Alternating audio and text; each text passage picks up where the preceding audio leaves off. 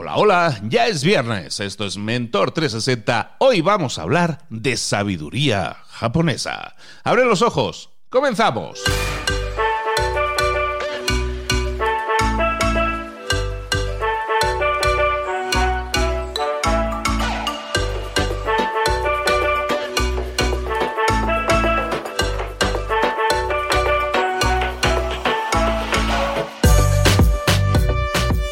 Buenas, ¿cómo te ha tratado la semana? Ya estamos a viernes, último episodio de la semana de Mentor 360, pero recuerda que no es el último, que seguimos, que la próxima semana hay más. De lunes a viernes tienes a los mejores mentores del planeta en español en todas esas áreas de conocimiento en las que tú te puedes desarrollar y obtener resultados. Hoy a lo mejor hablamos de sabiduría japonesa, te lo recomiendo muchísimo. Te puede abrir los ojos a nuevas experiencias y a nuevas cosas que puedes probar en tu vida, pero es que todos los días te digo, tenemos expertos en marketing, en ventas, en liderazgo, en networking, en marca personal, en todas esas áreas de conocimiento. Caramba, ya somos 20 mentores para ti. 20 mentores cada día trayéndote contenidos que lo único que pedimos es que los pongas en práctica, que obtengas resultados diferentes. Ahora sí, vámonos con nuestro mentor de sabiduría japonesa.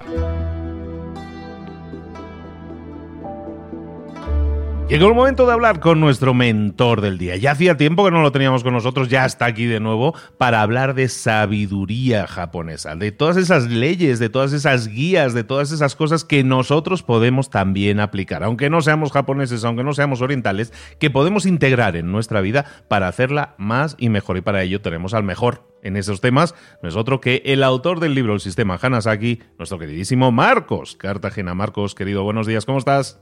Buenos días, Luis. Todo muy bien por aquí, con mucha energía y ganas de aportar valor a tu audiencia. Claro que sí, eso es lo único que buscamos aquí, darte valor todos los días a ti que estás escuchando, darte ideas que puedas poner en práctica. Hablamos de muchos temas diferentes, pero al final lo que buscamos son darte ideas, esas pildorillas que te puedas tomar cada mañana y que te sirvan para mejorar tu calidad de vida. ¿De qué vamos a hablar hoy, Marcos?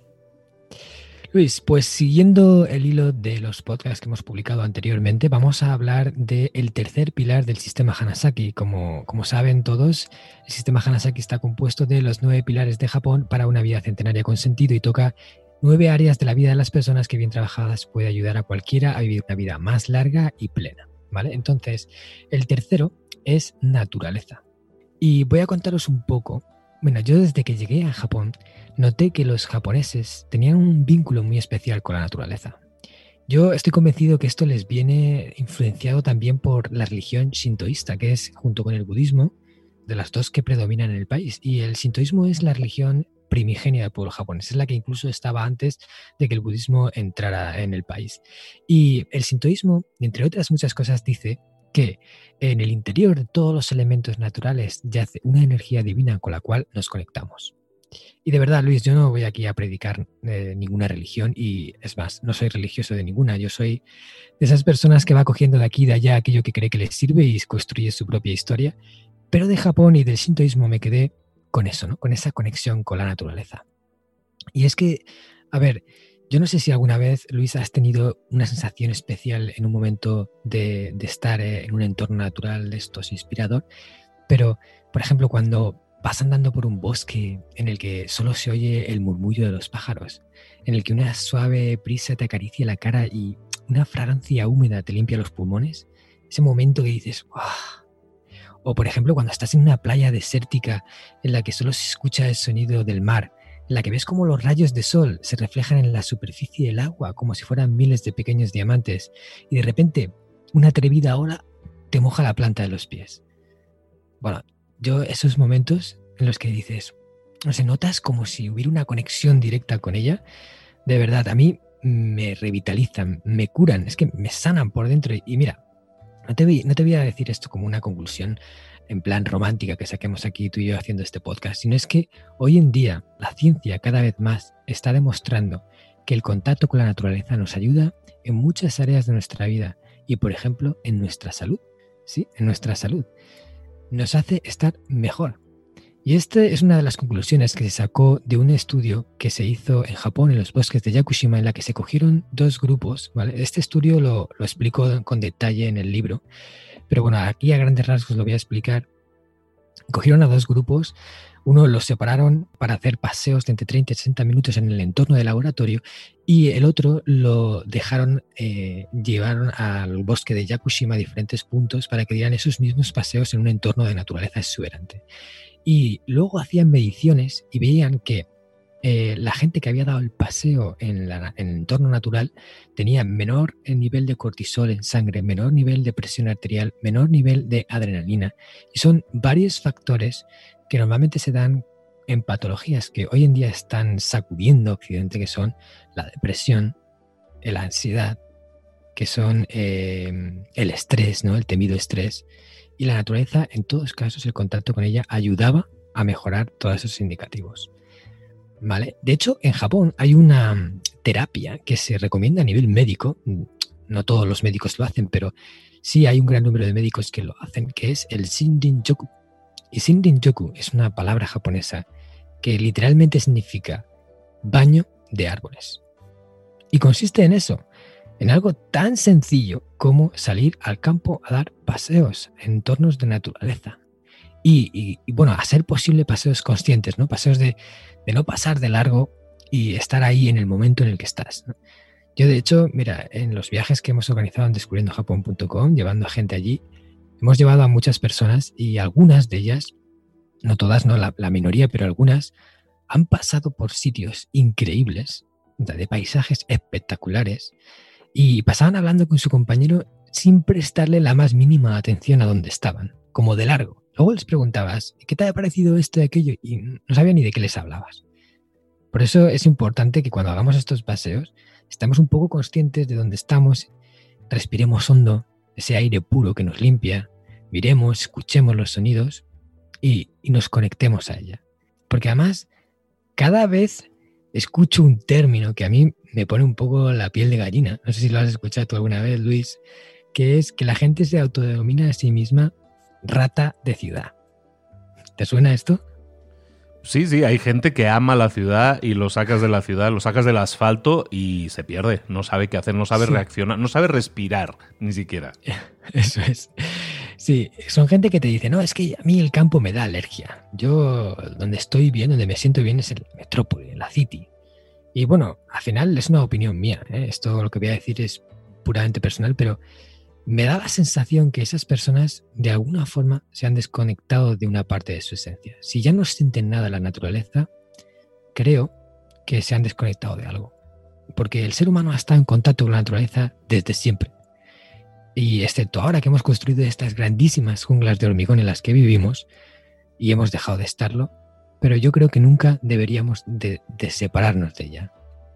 Entonces, eh, hoy te traigo tres propuestas para la audiencia que pueden hacer para tener una mejor relación con la naturaleza.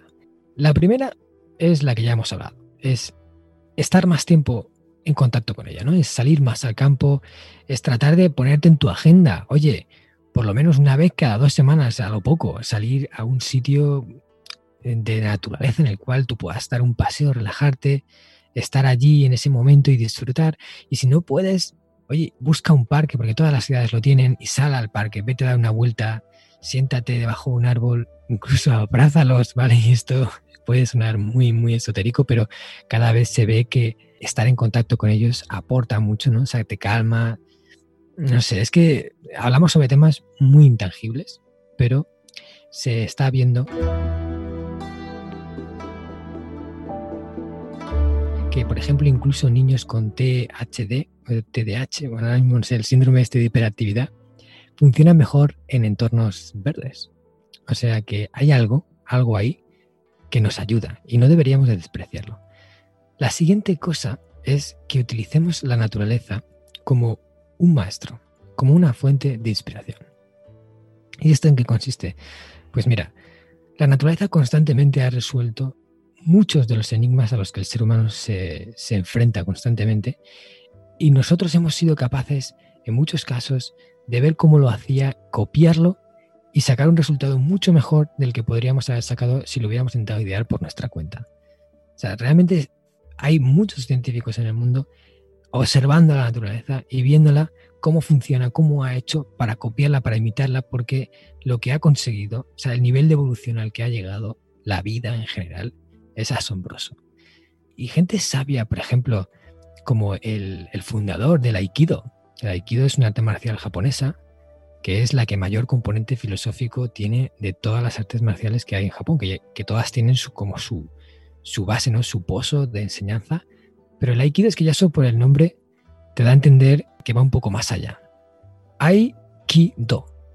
Ai es corazón, Ki es energía, Do es camino. Es el camino de la energía del corazón. Ese es el nombre del arte marcial, Aikido. Un arte marcial en el que trata de utilizar la energía agresiva del adversario para neutralizarlo. O sea, es un concepto muy, muy bonito de defensa personal.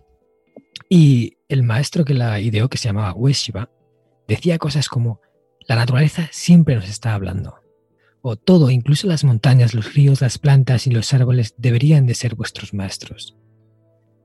Sea, Ueshiba utilizaba la naturaleza como una fuente de inspiración. Bueno, también lo decía el famosísimo Bruce Lee, que no es japonés, pero para mí casi como si lo fuera, porque era una persona muy, muy filósofa, ¿no? O sea, que tenía unas ideas revolucionarias para la época. Y en aquel magnífico discurso que dio antes de fallecer, lamentablemente lo perdimos porque creo que es una persona extraordinaria, decía eso, ¿no? De, if you put the water into a cup, the water becomes the cup. If you put the water into a teapot, the water becomes the teapot. The water can flow or it can crash. So big water, my friend. Eso, dicho en inglés, ¿vale? En español significa que si tú pones el agua en una botella, el agua se convierte en la botella. Si la pones en un vaso, se convierte en un vaso. Pero el agua puede fluir o puede chocar. Así que sea agua, amigo mío. O sea, es una forma de decir, el agua se adapta a todo. Y el agua está constantemente enseñándonos que si encuentra una roca por el camino, la puede sortear y continúa. Y eso es lo que pasa con los ríos. Un río siempre llega al mar. Siempre encuentra la fórmula. Porque va sorteando los obstáculos. Y eso nos enseña muchas cosas. Y luego también en el tema tecnológico. Bueno, ¿cuántos inventos y cuántas cosas se han desarrollado basándonos en la naturaleza, Luis, cuántas cosas. Mira, te voy a poner el caso del Shinkansen japonés. Eh, el Shinkansen es el tren bala, el, conocido tren de alta velocidad en Japón. Y el Shinkansen, eh, cuando se inventó, tenía un problema y es que su estructura, su forma, eh, hacía que cuando iba a alta velocidad se producía un choque sónico que, que creaba un sonido ¡pum! Que alteraba tanto a los pasajeros como a la naturaleza y a la fauna salvaje que había alrededor. Y, los ingenieros estaban ahí rebanándose los sesos de cómo podían evitar ese sonido. Al final, uno de ellos, fijándose un día en cómo el martín pescador, que es un pájaro que caza en el agua, metiéndose en el agua, cómo entraba a toda velocidad y apenas salpicaba. O sea, el pájaro entraba en el agua y apenas se, se salían gotas, ¿no? Y cómo salía. Entonces, fijándose en la forma del pico del martín pescador, aplicaron esa forma a la forma del tren. Por eso parece un tren que tiene como un pico así muy aerodinámico, que parece como la punta, el pico de un pájaro. Consiguieron eliminar ese desagradable sonido sónico y además mejoraron la velocidad del tren y el consumo de la electricidad, porque claro, al generar menos resistencia, consumía menos electricidad y era más económico. Y todo ello fue por ver cómo un pájaro entraba en el agua. O sea, si tenemos los ojos abiertos, podemos aprender muchas cosas de la naturaleza. Y ese es uno de los mensajes míos de hoy para la audiencia. Observar lo que hay alrededor, porque puede daros muchas ideas muy válidas que os ayuden en vuestra vida o a resolver los problemas a los que estáis enfrentando. Me venía a la mente, yo que soy de Barcelona originalmente, me venía a la mente Gaudí, Gaudí y su Sagrada Familia, que el interior de la iglesia, bueno, toda la iglesia, ¿no? Pero todo el interior de la iglesia, las columnas son árboles, porque se inspiraba notablemente en la naturaleza para incorporarlo en la arquitectura y eso lo hacía diferencial, eso lo hace única y eso lo hace espectacular, ¿no? Muchísimo que aprender de, la, de la naturaleza. Me venía también a la mente una pregunta, el tema de que los japoneses siempre veo, yo no he estado en Japón, pero siempre veo las imágenes de Japón unos jardines muy cuidados, unos bosques cuidados también. Cuidan mucho la visual, ¿no? La forma visual que, tienen, cómo les entra la naturaleza por los ojos, lo cuidan a muchos niveles, a nivel de sonidos. Ese amor de la naturaleza lo hacen porque están obteniendo, han descubierto que obtienen mucho valor de ello, yo entiendo, pero se preocupan, o sea, yo creo que hay una actitud, supongo que gubernamental incluso, de cuidado y también en educación probablemente, de cuidado a la naturaleza, de la que carecemos en prácticamente el todo Occidente, ¿no? Sí, totalmente. O sea, los japoneses son personas que desde, hace mucho tiempo vienen protegiendo su naturaleza. Japón está lleno de bosque, lleno de montaña y, lleno de ríos. Y no he visto todavía un solo río, eh, y te lo digo en serio Luis, ni un solo río sucio. Ni uno. Ni se le ocurre a una empresa empezar a verter productos tóxicos o desechos en un río. Es como una cosa que decir, es que ni se les pasa por la cabeza. ¿Entiendes? Y ahí te comprendes el nivel de concienciación que tienen con ese tema. Además que si lo hicieran, le cae un puro increíble. O sea, vamos, esa empresa eh, ya no le compra a nadie porque al saber que está contaminando los ríos, la gente diría, a esta empresa no le compramos. ¿Entiendes? Es que incluso la misma población no permitiría que eso ocurriera. Y eso es, alucinante. Tú cuando, ves cómo los jardineros de Japón están trabajando en los jardines, con qué cuidado, con qué delicadeza. Tienen unas zapatillas especiales para pisar el musgo sin dañarlo que llaman tabi y son muy poco agresivas. Los tíos parecen ninjas, se suben al árbol sin romper ninguna rama, van podando la puntita de aquí, la puntita allá. A veces parece que no han tocado ni el árbol, pero, pero luego lo ves y dices, es que esto si es un pino, es un pino normal, pero, pero el mismo pino es hermosísimo en Japón y en cualquier otro lado es un pino. Y en Japón es una obra de arte. ¿Por qué? Porque la han ido podando, la han ido conduciendo, la han ido limpiando, la han ido cuidando. Bueno, de hecho, fíjate, en jardines enormes, enormes, todos los árboles de jardín están numerados. Todos. Tienen un numerito. ¿Vale? ¿Por qué? Porque así saben cuando un árbol está malo o cuando le ha pasado algo, si un jardinero lo ve o cualquier persona lo detecta, dice, el árbol número 568 tiene esto. Y enseguida van allí a, ver qué está pasando, a ponerle eh, una solución. eso a mí me pareció alucinante, Luis, alucinante. Y precisamente sobre eso es lo que voy a hablar, la tercera cosa. La tercera cosa que yo voy a contar aquí es que estamos en deuda con la naturaleza. Porque la naturaleza nos lo ha dado todo y nos lo sigue dando todo. Y gracias a una armonía con ella estamos aquí. De hecho, somos el único animal que sería capaz de cargarse su propio entorno y desaparecer. Eh, lamentablemente, el animal supuestamente más inteligente, con capacidad de raciocinio que ningún otro animal la tiene, sería capaz de crear y iniciar su propia autodestrucción. Y de hecho este es el camino que estamos llevando ahora. Cada vez hay más concienciación, eso sí, cada vez más gente está luchando porque eso no ocurra, pero lo que se ve, la línea que, por la que vamos es que mm, nos vamos a quedar sin planeta dentro de muy poco. Entonces, dentro de la, de la deuda que tenemos con ello, yo diría que le debemos respeto, ¿vale? Respetar la vida en general, Mira, Luis, a mí me emocionaba cuando me contaban esas historias de los indios americanos cuando cazaban un búfalo. Y luego, después de haber matado al búfalo, iban y pedían perdón a ese alma del búfalo y le daban las gracias a la vida por ese, ese búfalo que se había sacrificado por el pueblo indio para poder ser comido. Y solo cazaban lo que necesitaban. Solo cazaban lo que necesitaban. Y vivían en equilibrio con las manadas de búfalos. ¿Vale? Eso es respeto. Eso es respeto a la vida. Evidentemente, en esta vida unos animales se consumen a otros. Unos se cazan a otros y lo vemos cada día. Los leones se comen a las cebras, los animales más pequeños son comidos por los más grandes y ese es el ciclo. Y el ser humano sigue ese ciclo también. Pero lo podemos hacer con respeto o sin respeto. Lo podemos hacer tratando la vida como mercancía, como se hacen en, muchas, lo que llamo fábricas de, carne, ¿no? que tratan a los animales como si fueran un producto en vez de como un animal con vida?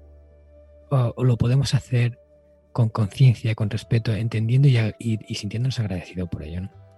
La segunda es gratitud.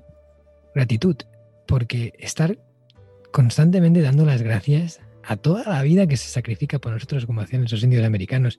A mí me gustó mucho una costumbre japonesa que ahora hago siempre, o sea que, bueno, además invito a la audiencia a que la hagan, aunque sea japonesa, porque las cosas buenas vale la pena cogerlas, y es a decir cada día antes de comer cualquier cosa, decir la palabra itadakimasu.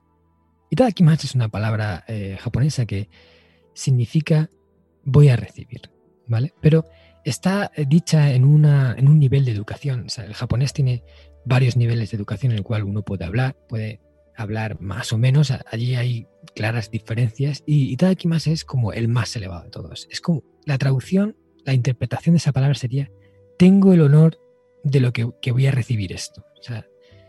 Es como ya estás agradeciendo con esa palabra de que vas a recibir algo. Y lo hacen porque dan gracias a la vida que se sacrifica para que ellos puedan mantener la suya. Cada alimento contiene una vida, un, poco de vida.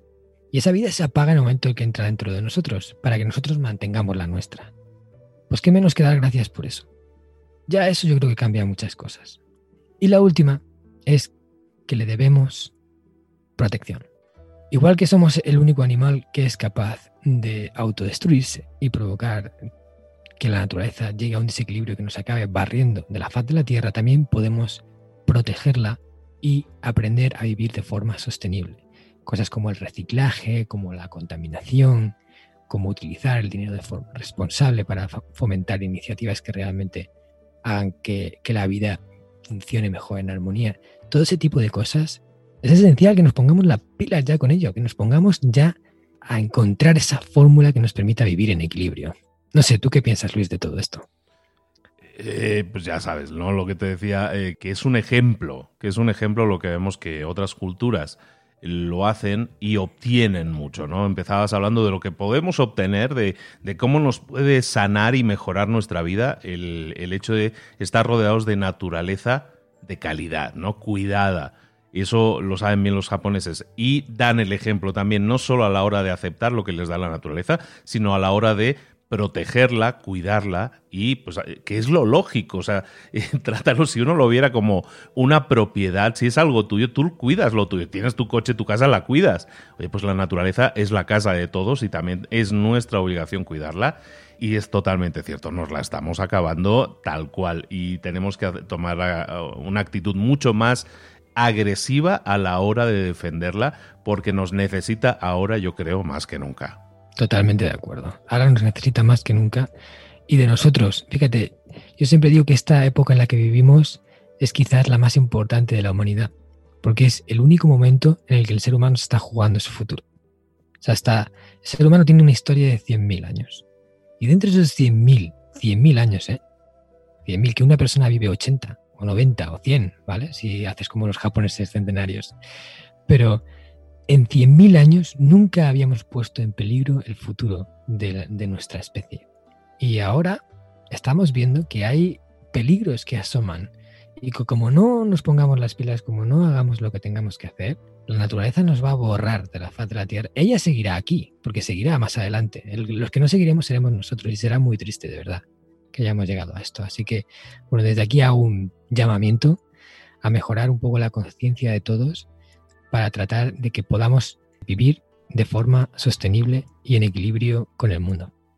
Y para hacerlo, para que muchos tomen conciencia, tomemos el ejemplo de lo que estábamos hablando al principio del episodio, de que, que, la naturaleza nos da mucho. Si hace un tiempo que no te paseas por un bosque, junto a un río, que no das ahí un paseo y te pones más en contacto con la naturaleza, a lo mejor ya te estás olvidando de lo que, de lo que puedes obtener de ella. Si es así, acércate de nuevo a la naturaleza y reconoce todo lo que te está dando y seguramente, simplemente con el simple hecho de acercarte más a la naturaleza, la naturaleza eh, va a saber que tiene unas necesidades también y seguramente te vas a poner mucho más activamente a defenderla. Ojalá y así sea. Marcos Cartagena, querido, pues muchísimas gracias de nuevo por traer este tema súper importante, súper necesario y plantearlo de forma en que hay ese quid pro quo, ¿no? Ese yo te doy y tú me das, que es el, el hecho, la forma en que trabajamos o deberíamos estar siempre funcionando con la naturaleza. De nuevo, muchísimas gracias. El, sistema Hanasaki, tu libro, habla de estos puntos de que estamos viendo. Este, este ¿Cómo se llamaba? ¿Shisen? ¿Era este? El...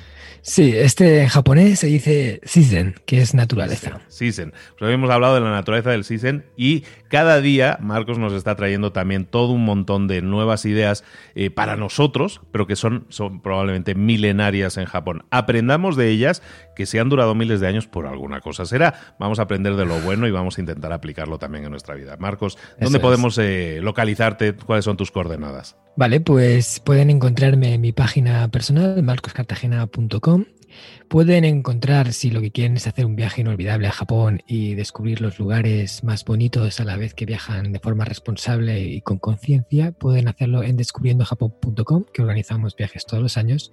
Luego pueden encontrarme, por supuesto, en redes sociales, Instagram y Facebook, solo que manejo con Marcos Cartagena. Y después, por último, pueden encontrarme en mi libro, el libro del sistema Hanasaki, Los nueve pilares de Japón para una vida centenaria con sentido, que espero que les guste mucho. Claro que sí. Y te esperamos muy pronto. También lo podéis encontrar aquí, que es nuestro mentor en temas de sabiduría y conocimiento japonés, aquí en Mentor 360. Marcos, te esperamos muy pronto de nuevo. No te vayas muy lejos. Con muchas ganas de regresar. El próximo, el cuarto pilar, va a gustar mucho, porque vamos a hablar de temas de salud. Excelente. Ahí, ahí queda el teaser. Nos vemos muy pronto, Marcos. no lo perdáis, no lo perdáis. Hasta luego.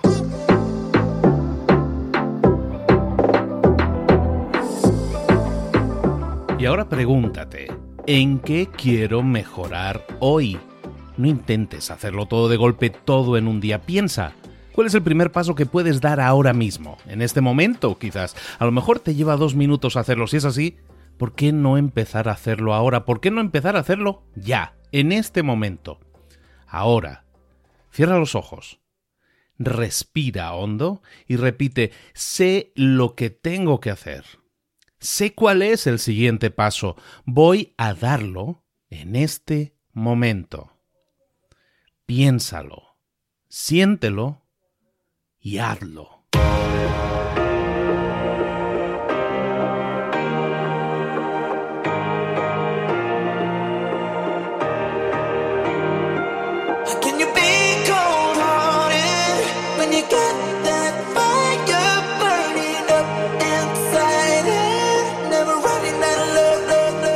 Muchas cosas de las que hemos visto hoy ya las sabes. La mayoría del conocimiento que compartimos aquí ya lo sabes.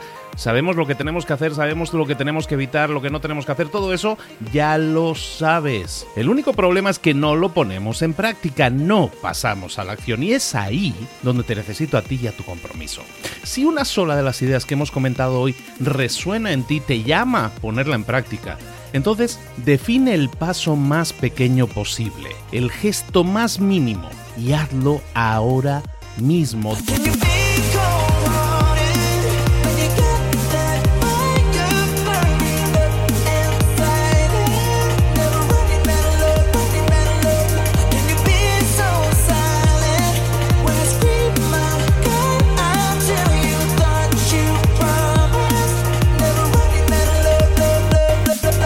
Hablo de crecimiento personal, pero también de crecimiento profesional. Expandir tu red de contactos, mejorar tus relaciones con los demás, aprender alguna cosa nueva, poner en práctica una pequeña técnica que te ayude.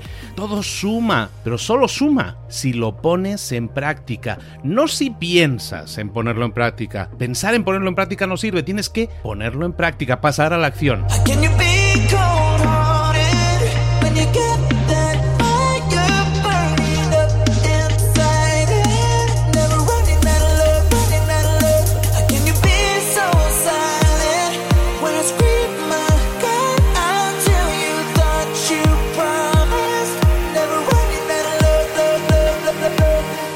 Acuérdate de este ingrediente secreto también.